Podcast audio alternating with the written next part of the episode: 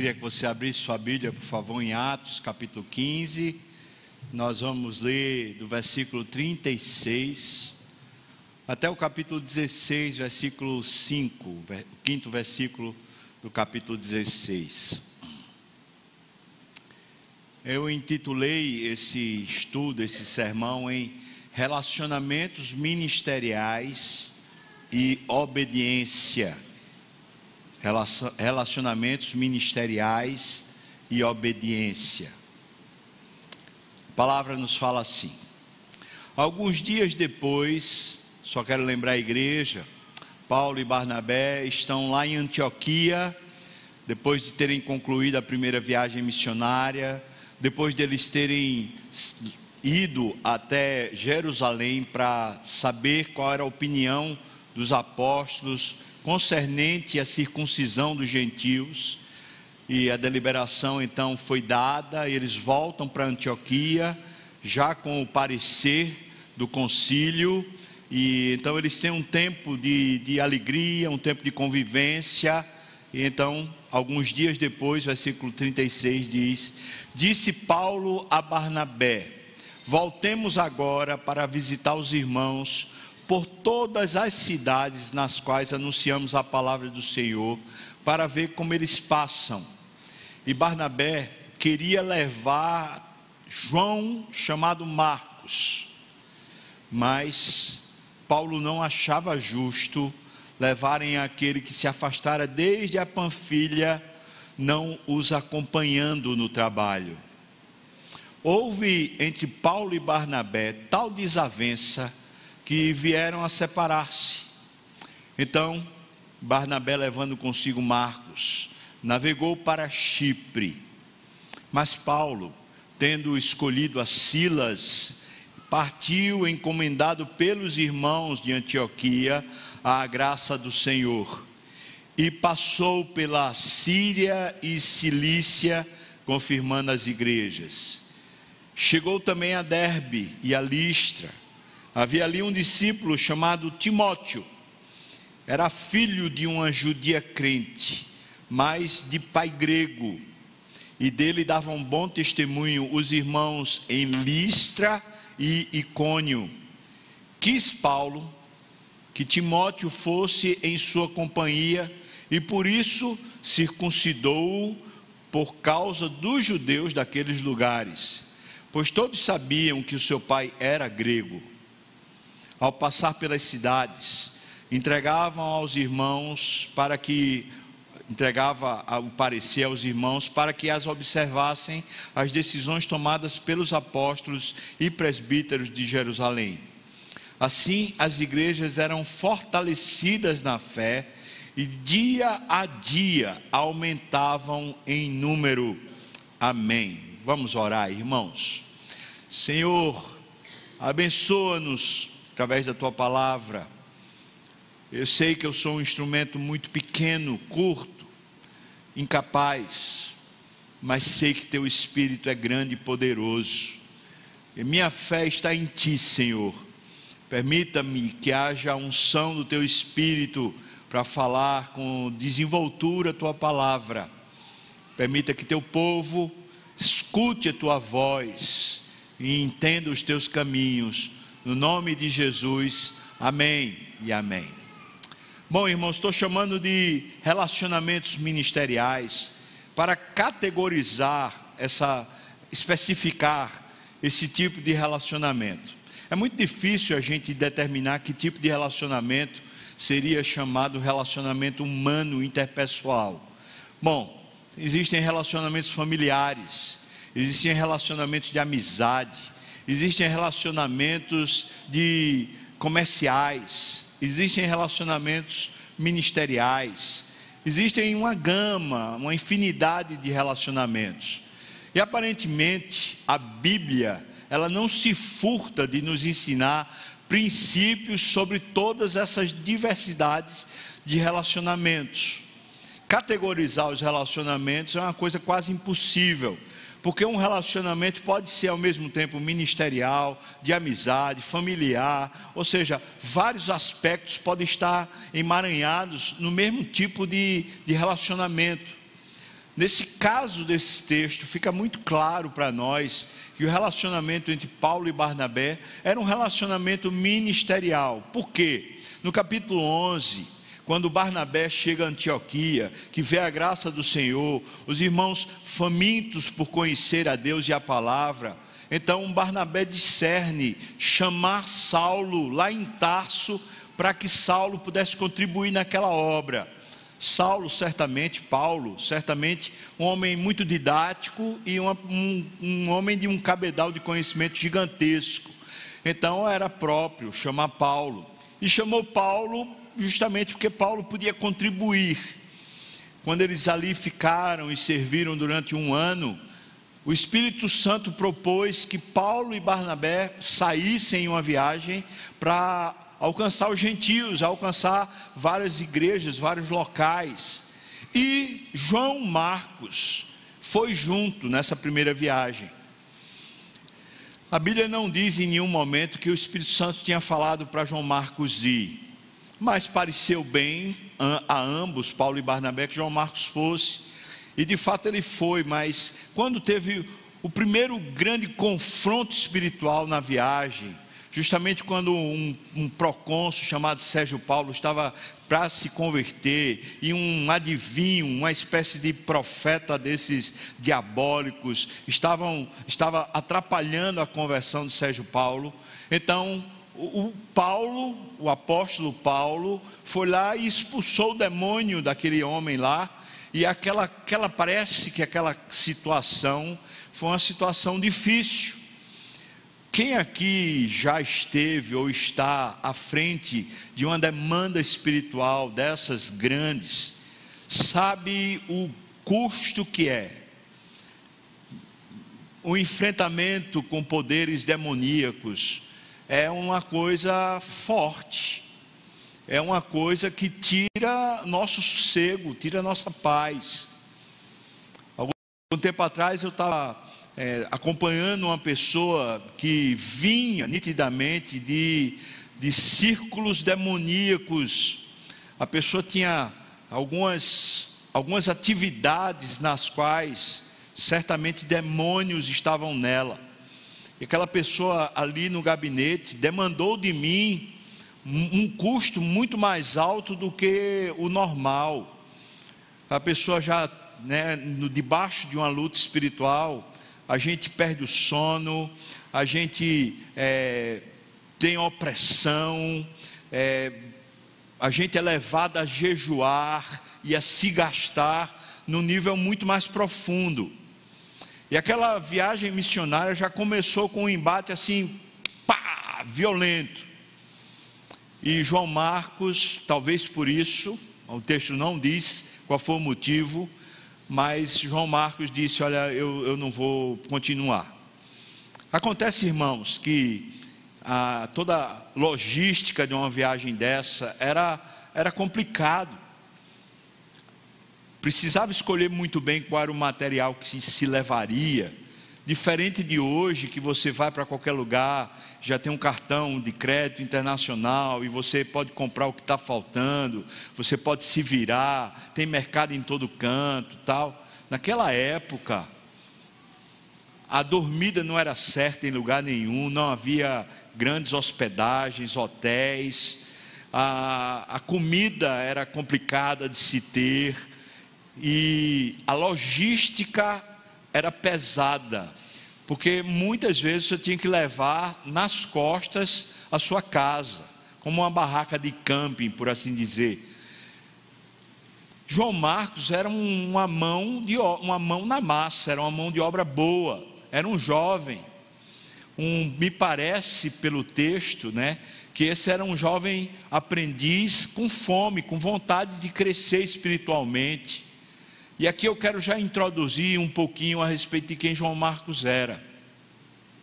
João Marcos era filho de Maria, não Maria, a mãe de Jesus, uma outra Maria. João Marcos provavelmente ele é nativo de Jerusalém. E a igreja de Jerusalém ela frequentava, ela assistia, ela fazia suas reuniões na casa de Maria, na casa de João Marcos.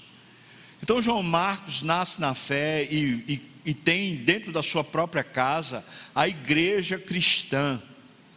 Some-se o fato de que esse apóstolo Barnabé, quando ele vem de Chipre para Jerusalém, que ele vende lá os bens entrega tudo tal.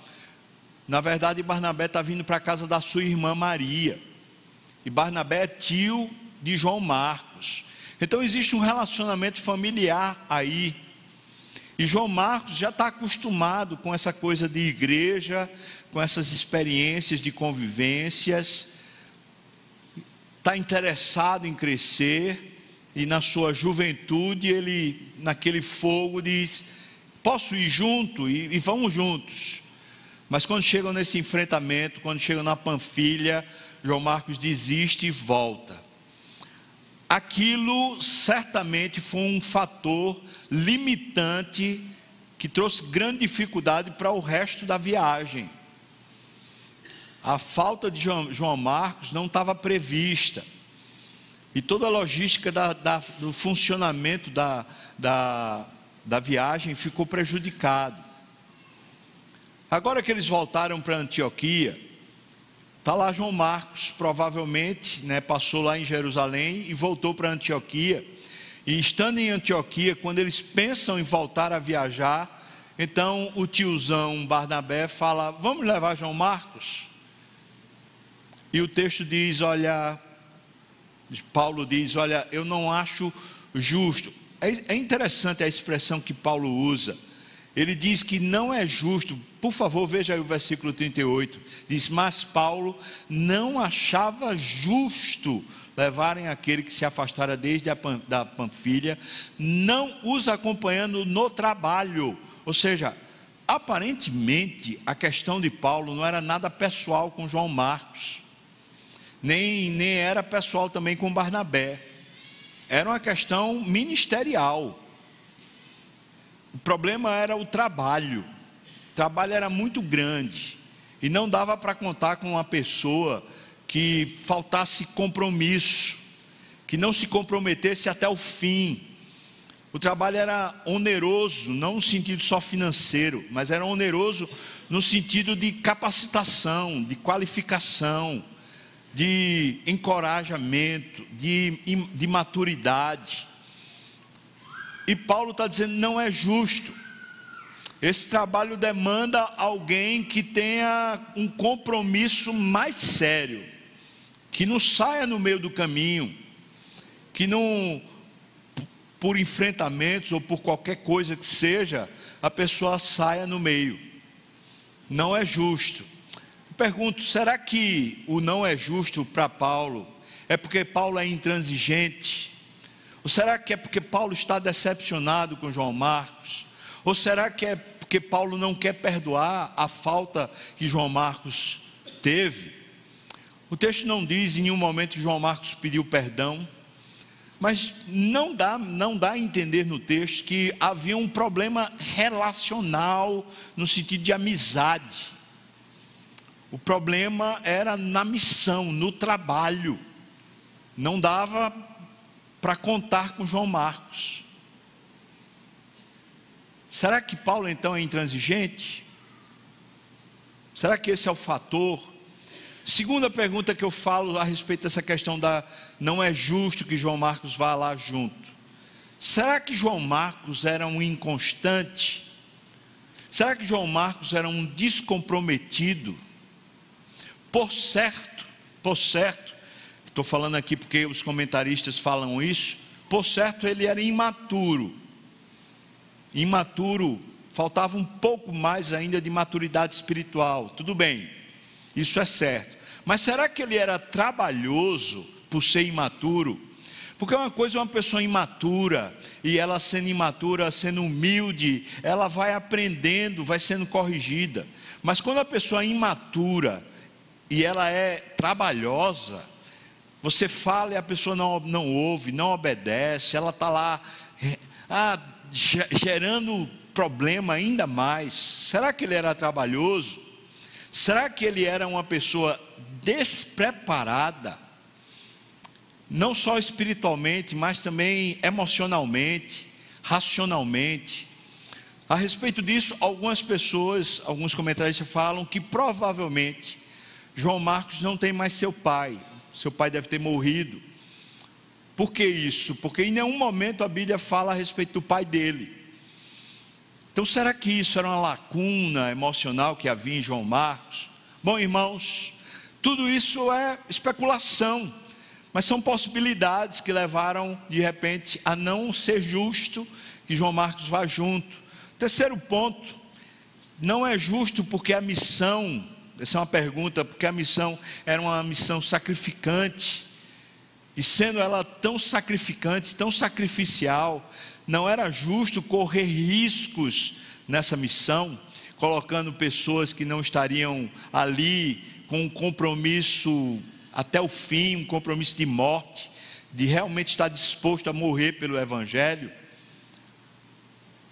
Nós não sabemos. Talvez tudo isso junto, talvez uma outra coisa dessa não faça parte a gente não tem certeza para afirmar nada a respeito das causas que, que podem ser esse motivo que Paulo diz, justo, não é justo. Mas uma coisa fica muito clara para nós no texto, é que o argumento que vai causar esse, essa separação, essa desavença entre Paulo e Barnabé, o argumento é a respeito do trabalho é uma questão ministerial. Aquela equipe, a primeira equipe missionária, ela agora vai se dividir. E vai haver agora um, duas equipes que funcionarão com ênfases diferentes. O texto nos diz que Barnabé, que era filho da exortação, como está lá em Atos capítulo 4, versículo 36, ele resolve dar uma outra chance a João Marcos e o leva para Chipre. E lá em Chipre, ao que tudo indica, ele trabalha talvez a maturidade de João Marcos, talvez o compromisso de João Marcos. A gente não sabe ao certo o que foi a ênfase desse trabalho. A segunda equipe é de Paulo, e Paulo chama Silas. E depois a gente vê no texto que ele também chama Timóteo para seguir em viagem, para visitar as igrejas que já tinham é, começado. É muito interessante que Lucas, enquanto narra, ele não toma partido nenhum. Isso é, é bom para nós entendermos. O Espírito Santo que está trazendo luz para Lucas escrever, ele faz questão de trazer uma narrativa sem colocar nenhum dos dois grupos como sendo errados, ou problemáticos, ou desobedientes a Deus. Nem Barnabé está desobedecendo a Deus e nem Paulo está desobedecendo a Deus. A questão ministerial parece ter sido um, uma, uma maneira do próprio Espírito Santo dar destinos diferentes para aqueles dois homens que eram gigantes na maturidade e gigantes na vida espiritual, e aquilo iria abençoar a todos nós. Pense aqui comigo. Se Paulo não segue essa viagem adiante, eu e você não seríamos alcançados. Eu e você também não teríamos as cartas do Novo Testamento. Foi essa continuidade de Paulo que nos abençoou muitíssimo. Mas pense comigo também, se Barnabé não vai cuidar do coração e da vida de João Marcos, eu e você não teríamos o Evangelho de Marcos. Então, nós podemos dizer que os dois, Paulo e Barnabé, nessa desavença ministerial, eles de alguma maneira estão tendo obediência à voz do Espírito. E o Espírito Santo não está causando desavença. mas o Espírito Santo está querendo colocar Barnabé numa jornada e colocar Paulo numa outra jornada. E isso vai abençoar a vida de ambos, a vida das igrejas e a vida de todos nós. Isso é muito importante a gente pensar que a Bíblia não está colocando essa desavença como se aqui fosse um pecado, como se aqui houvesse uma falha da parte dos dois. Isso, às vezes, é difícil da gente entender. Difícil entender que existe dentro das relações pessoais, existe um tipo de relacionamento chamado relacionamento ministerial. E dentro do relacionamento ministerial, a voz de Deus, a missão é mais importante do que as pessoas. No relacionamento ministerial, a vontade de Deus para missão é mais importante do que as pessoas. Por isso, Barnabé está largando mão de todos os anteriormente alcançados e, portanto, filhos da fé, das igrejas todas, e não foi visitar nenhuma, porque Deus estava chamando ele missionalmente para acompanhar uma pessoa só, João Marcos. E por isso, Paulo está largando mão de João Marcos para ir em direção a todos os filhos da fé das igrejas novas, para encorajá-los, fortalecê-los e ampliar a fé. Tanto Barnabé como Paulo estão seguindo uma proposta missionária do Espírito, e nenhum dos dois está errado. O Espírito Santo está colocando isso de uma forma imparcial, não está deixando a gente seguir nenhum partido. Glória a Deus por isso. Nessa missão nova que Barnabé vai seguir, ele vai investir na vida de João Marcos. E aqui eu queria destacar algumas coisas sobre João Marcos para você entender. Falei que ele era nativo de Jerusalém, isso você vai encontrar em Colossenses, capítulo 4, versículos 10 e 11 que sua mãe se chamava Maria e era a igreja de Jerusalém, se encontrava na casa de Maria. Portanto, João Marcos é criado e vai crescendo nesse ambiente de igreja, onde houve uma grande perseguição, muito sofrimento, muita gente sendo prejudicada por causa da perseguição. Aparentemente, João Marcos pertencia a uma família abastada. Mesmo Maria, provavelmente sendo viúva, ela deve ter tido uma herança, ou seu marido deve ter sido um homem rico, e a gente sabe disso, porque a igreja de Jerusalém, composta ali de uns 5 mil membros, ela se reunia na casa de Maria, então a casa devia ser um, uma senhora casa.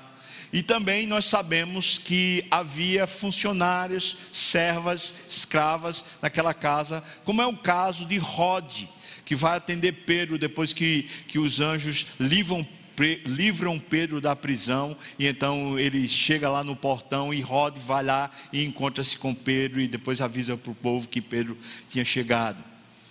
Isso dá a entender para nós que provavelmente a família de João Marcos é uma família abastada e que ele foi, ele foi crescido dentro desse ambiente, um ambiente com recursos financeiros. Quando Paulo escreve a, a carta a, aos Colossenses, ele fala a respeito de João Marcos. Provavelmente ele estava preso em Roma. E durante essa ocasião que ele estava preso em Roma, ele escreve a carta a Filemão. E ele diz, ao lado de Lucas, João Marcos, Aristarcos e Demas eram cooperadores do Evangelho com Paulo. Então, quando Paulo já está na sua prisão em Roma, ele escreve a Filemon dizendo que Marcos já é um cooperador. Ao que tudo indica, então, esse trabalho de, de Barnabé na vida de João Marcos o abençoou. Se ele era inconstante, se ele era uma pessoa sem compromisso, parece que ele se tornou comprometido e bastante comprometido. anos mais tarde, quando Paulo está escrevendo a segunda carta a Timóteo, capítulo 4, versículo 11, ele diz: Toma Marcos e traze-o, pois ele me é útil para o ministério. Ou seja, anos mais tarde, o próprio apóstolo Paulo chama ele de cooperador e pede que ele venha até Roma. Essa é última prisão de Paulo, quando ele é morto. Ele pede a, a, a que João Marcos venha para alguma utilidade específica. Ou seja, o ministério de Barnabé, guiado pelo Espírito, foi um ministério profícuo, abençoou e muito a vida de João Marcos. Mas eu quero salientar que há um outro personagem bíblico que vai influenciar enormemente a vida de João Marcos. E esse outro personagem é o apóstolo Pedro. Pedro chama na primeira carta de Pedro, capítulo 5, versículo 13, chama, chama Marcos de filho na fé. Ao que tudo indica, ali em Jerusalém, enquanto a igreja está no nascimento, João Marcos se converte, provavelmente depois de ter visto Cristo e ter fugido, correndo. É, o Evangelho de Marcos diz que tinha um, um jovem lá que saiu correndo, fugindo lá, provavelmente o próprio Marcos. Esse, esse Marcos aparentemente se converte lá na igreja em Jerusalém, com Pedro, talvez naquela, naquela conversão, quando Pedro prega o primeiro sermão, ou talvez no segundo sermão de Pedro, e ali ele se converteu. E Pedro parece também ter investido na vida de Marcos. Nós sabemos disso porque o evangelho que Marcos escreveu é um evangelho cuja principal influência e os principais eventos que são narrados foram descritos para Marcos pelo apóstolo Pedro. Então, Pedro também teve um papel extremamente forte e abençoador para a vida de Marcos, o que tornou ele útil. Isso nos faz pensar, irmãos, que às vezes existem na nossa dinâmica de fé momentos onde a gente sei lá, por imaturidade, ou talvez por frieza espiritual, nós perdemos o compromisso. E quando nós não somos comprometidos, por mais que no passado nós tenhamos sido úteis, quando nós não temos compromisso, nossa vida ministerial fica precária. Pessoas descomprometidas, elas não têm agenda ministerial compatível. A gente poderia contar com uma pessoa que, quando a gente chama, ela diz: Ah, eu não posso agora. Ah, não dá. Eu já tive essa experiência de, de, de precisar contar com pessoas, chamá-las para responsabilidade, que elas mesmas aceitaram, e elas, ah, eu não posso, ah, não, não consigo, ah, primeiro eu preciso cuidar disso, primeiro eu preciso cuidar daquilo, e você fica na mão. Precisamos aprender que o descompromisso, a falta de compromisso, compromete. E não é leviano da parte de Paulo ele dizer não é justo, porque não é justo. Veja só, ele não está sendo tirado, João Marcos não está sendo tirado, por uma questão dele ser novo. Por que eu posso dizer isso? Porque na próxima equipe de Paulo, ele chama Timóteo, que é novo. Então, Paulo gostaria que tivesse uma pessoa nova, um jovem, participando para aprendizado. Mas João Marcos largou o trabalho, é isso que está dito na palavra. Então, a pessoa pode ser nova, inexperiente, imatura, se ela tem compromisso, nós precisamos ajudá-la a crescer, nós precisamos fortalecer a fé, animá-la. Mas quando uma pessoa é descomprometida, quando a pessoa falha, ela também precisa de pastoreio. Ela não pode estar na frente de batalha, ela não pode se contar com ela ministerialmente, a gente não pode se apoiar nela, por quê? Porque ela está sendo uma, no, no popular, um farrapeiro. E pessoas são farrapeiras, nós não contamos com ela, mas elas também precisam ser pastoreadas.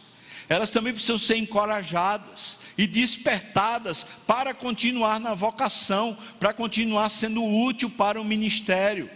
E eu posso dizer pela vida de João Marcos que qualquer um de nós que em algum momento começamos a arrefecer ou que nós perdemos o compromisso por razão que seja, nós podemos ser úteis ao Senhor a qualquer momento. Nós podemos levantar a nossa voz de novo, nós podemos crescer de novo, nós podemos nos engajar de novo, nós podemos nos comprometer de novo e sermos cooperadores do evangelho. Então, no nome de Jesus, se você é uma pessoa que num tempo atrás era comprometido, as pessoas podiam contar com você, era aguerrido e que abençoava, e você perdeu isso. No nome de Jesus, eu estou lhe encorajando. Jesus Cristo está lhe encorajando, o Espírito Santo está lhe encorajando. No nome de Jesus, não permaneça assim. Levante-se, volte, anime-se, sirva ao Senhor. Por outro lado, a outra equipe é a equipe que vai aqui a partir do versículo 1 do capítulo 16, fala que estava lá Paulo e Silas. Falar um pouquinho a respeito de Silas. Quem é Silas? Bom, o nome Silas, ah, provavelmente ele é tirado uma variação grega de, uma, de um aramaico, portanto a pronúncia seria tipo Sheila nome Silas, que seria em hebraico o nome de Saul. Esse seria o nome em hebraico. Quem é Silas? Silas é um homem de Deus, um profeta, um homem que tinha garra, determinação e estava comprometido com Deus ao ponto de poder dar a própria vida Sabemos disso pelo contexto anterior, quando ele foi escolhido para trazer o um anúncio do Concílio de Jerusalém para Antioquia. É isso que o texto nos fala a respeito de Silas. Silas, portanto, é um homem cheio do Espírito Santo, cheio de, de vivacidade, mas que tem um tipo de compromisso, que é o compromisso que vai até a morte, que não arrefece, que não larga. Paulo então escolheu bem, Vi vários comentaristas falando a respeito e falam, muitos falam que Silas talvez fosse mais novo do que Paulo. Eu sou da linha que acredita que Silas era mais velho do que Paulo, assim como eu acho que Barnabé era mais velho do que Paulo. E que Paulo, de propósito, se cercou de pessoas mais velhas, porque assim como Paulo queria mentorear, ou discipular alguém mais novo, ele também queria que tivesse alguém mais velho para discipulá-lo, para orientá-lo. Essa é a minha percepção. Eu sinceramente não sei dizer qual é a mais certa, mas é a maneira como eu imagino. E portanto, eu entendo que Silas era esse homem que servia para Paulo como uma espécie de mentor espiritual. E eu quero dizer para você que agora a gente está entrando em, em, Atos, na segunda viagem missionária. Essa segunda viagem foi uma viagem terrível. Tudo que podia dar errado aparentemente deu. Todo tipo de confusão e de problema que se podia ter, estava tendo. E se a gente fosse escalonar as viagens, seria o seguinte: a primeira viagem foi difícil, a segunda viagem foi terrível, a terceira viagem foi uma missão impossível. Ou seja, a coisa foi ficando cada vez mais difícil. Então, o grau de comprometimento precisava ser cada vez maior. Silas está dentro desse patamar. Um homem irretocável, que servia como bênção para o próprio apóstolo Paulo e vice-versa. Mas aí, aqui é acrescentado para nós um terceiro personagem, nós encontramos aqui no versículo 1 que havia ali um discípulo chamado Timóteo. E eu vou me deter a Timóteo só nas expressões que estão nesse texto aqui. Dê uma olhada no que é que diz. Diz que a mãe dele era uma judia crente. E o seu pai era um grego. Portanto, ele, ele tinha acesso aos gentios. Provavelmente ele foi criado como um gentil. Eu digo isso porque ele não foi circuncidado. Então ele tinha acesso ao mundo gentil ele era bom nisso, mas era um homem convertido. E foi bem criado, tanto pela mãe como pela sua avó, apesar que o texto aqui não cita a sua avó, mas teve uma boa influência. e aparentemente Timóteo tinha problemas, a gente sabe disso por causa das epístolas de Paulo a Timóteo. Ele tinha problemas emocionais. Talvez emocionalmente Timóteo não fosse um homem muito forte, muito aguerrido. Entretanto, Timóteo não tinha problema de compromisso. Isso dá a entender que às vezes a gente pode ter problemas emocionais, mas nosso compromisso, quando é firme, mesmo que as nossas emoções sucumbam, nós continuamos comprometidos.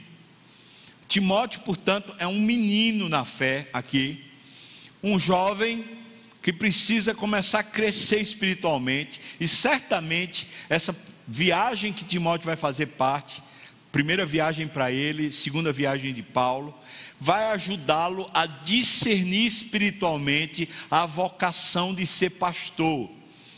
Deve começar aqui o nascimento do entendimento da vocação para que Timóteo foi feito. Isso aqui é uma lição que eu queria trazer para os jovens. Eu não estou falando dos adolescentes aqui, não, estou falando dos jovens.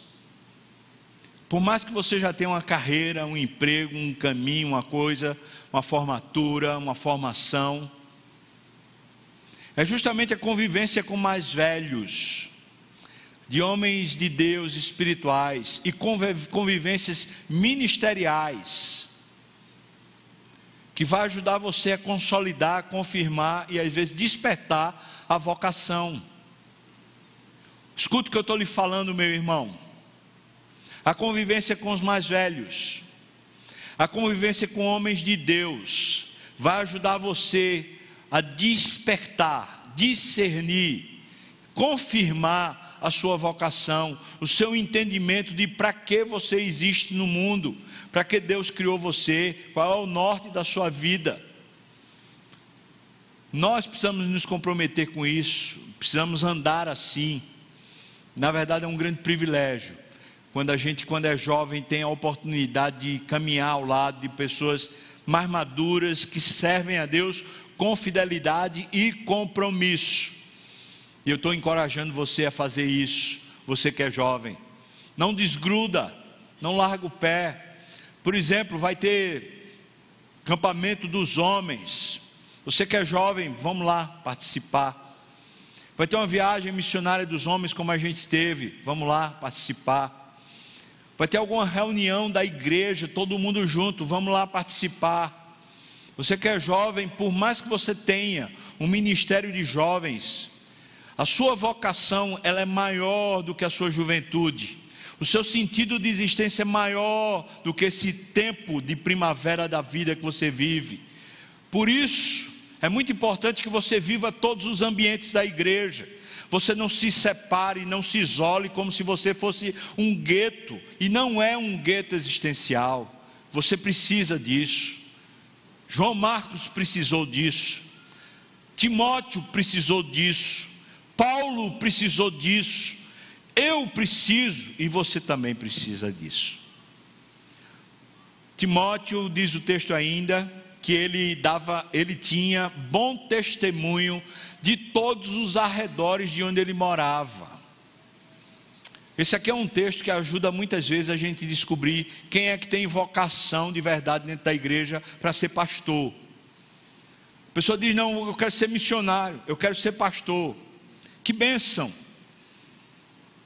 Mas qual é o tipo de envolvimento que você tem na comunidade local?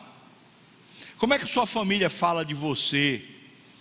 Que tipo de gente é você quando está no serviço?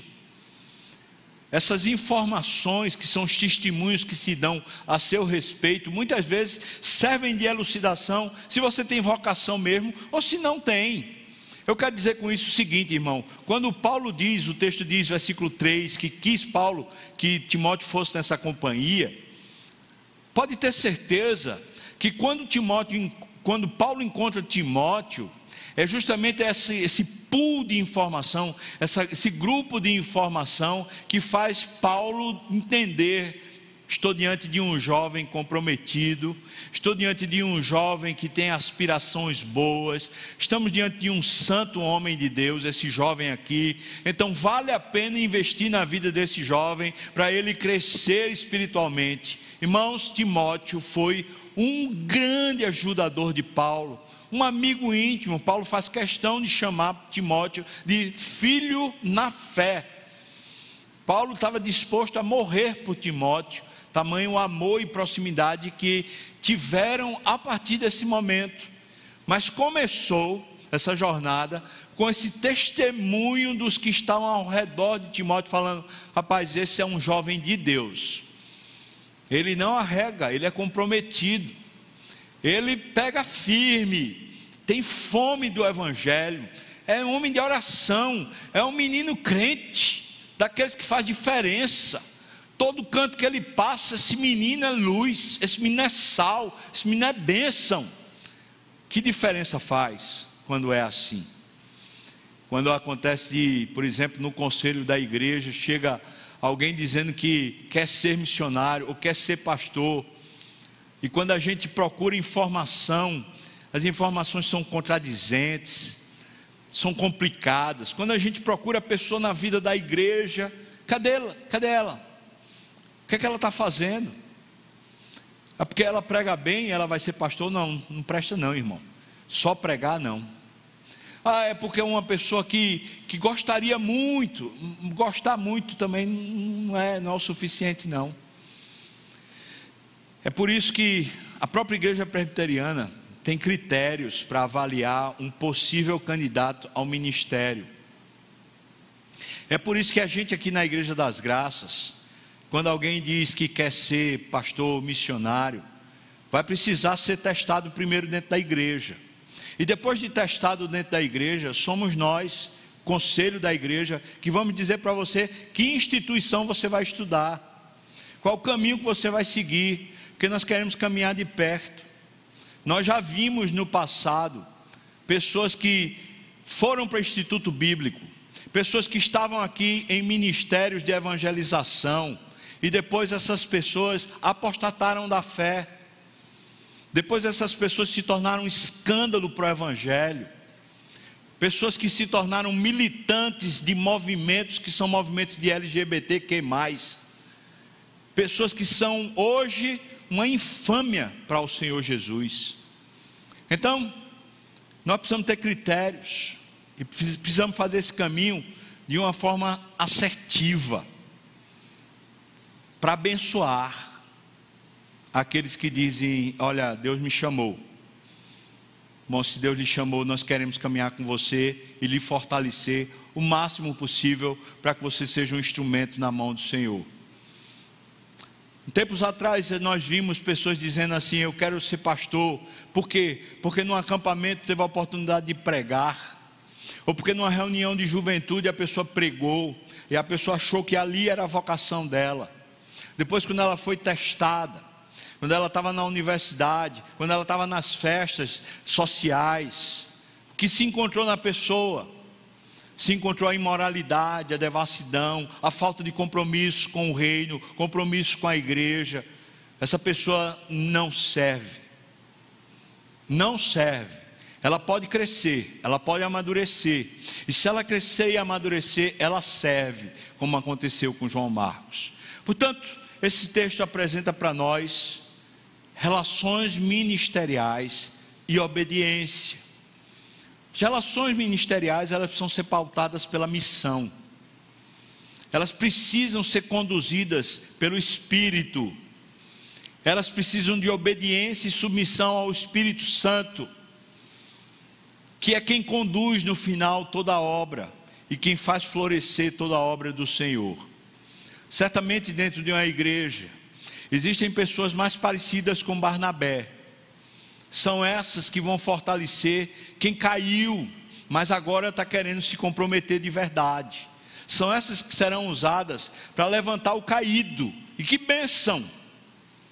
Mas certamente dentro da igreja existem aqueles que são mais como Paulo, que também querem fortalecer os irmãos, querem amparar os irmãos, mas quer usar pessoas comprometidas, talvez por causa da linha de frente que estão, talvez por causa da batalha renhida que eles estão vivendo, precisam de pessoas que tenham já mais maturidade, mais comprometimento, mais seriedade no que estão fazendo.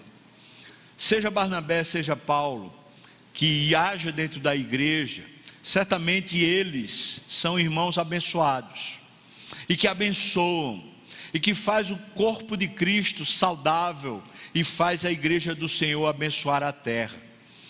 Talvez você aqui nem é Paulo nem é Barnabé. Talvez você seja João Marcos. Então lhe encorajo a crescer espiritualmente, a amadurecer e se comprometer. Talvez você seja uma espécie de Timóteo, um jovem, ainda imaturo, mas que está com vontade de crescer. Eu lhe encorajo, vamos crescer, irmão. Nós queremos contar com você, nós queremos ajudar você a crescer o mais possível, a crescer muito mais do que muitos de nós já teve a oportunidade de crescer. Nós sonhamos com você e queremos sonhar com você. Nós queremos animar você a ir muito além dos horizontes que você consegue imaginar.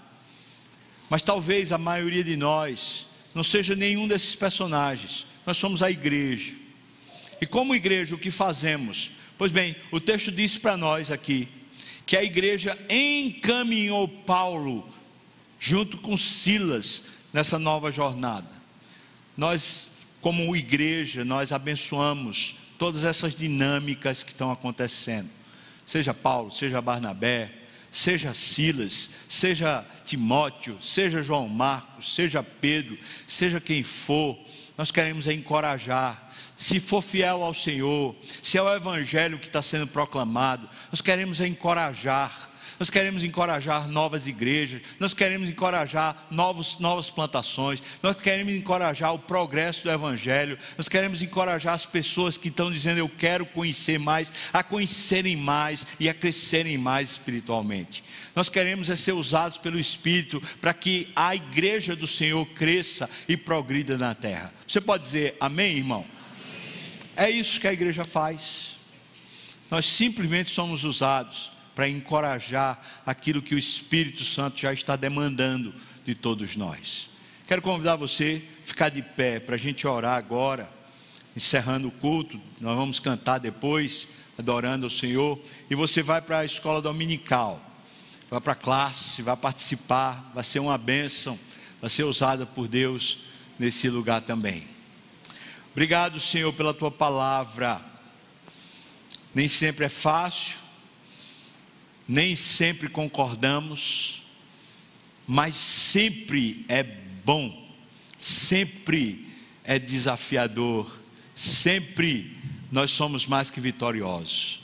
Obrigado, Deus, porque nesse texto nós olhamos para a igreja primitiva e vemos as dificuldades que ainda hoje se encontram, mas vemos também o desfecho, como o Senhor usa tudo isso para o progresso do Evangelho e para a glória do Teu nome. Pedimos, Deus, o Senhor abençoe aqui essa igreja local, para que nós, irmãos em Cristo, sejamos usados por Ti para encorajar, para fazer crescer a Tua palavra, o Teu reino e o Teu domínio por todos os lugares, Senhor. Usa-nos no nome de Jesus. Amém, Senhor. E que a graça do nosso Senhor e Salvador Jesus Cristo o amor de Deus, o nosso querido e amado Pai, comunhão, consolo, a bênção, poder, o avivamento do Espírito venha sobre nós, o povo do Senhor, não só aqui e agora, mas até quando o Senhor voltar e nos tomar para si. Aleluia. Amém. Amém. Deus abençoe, irmãos.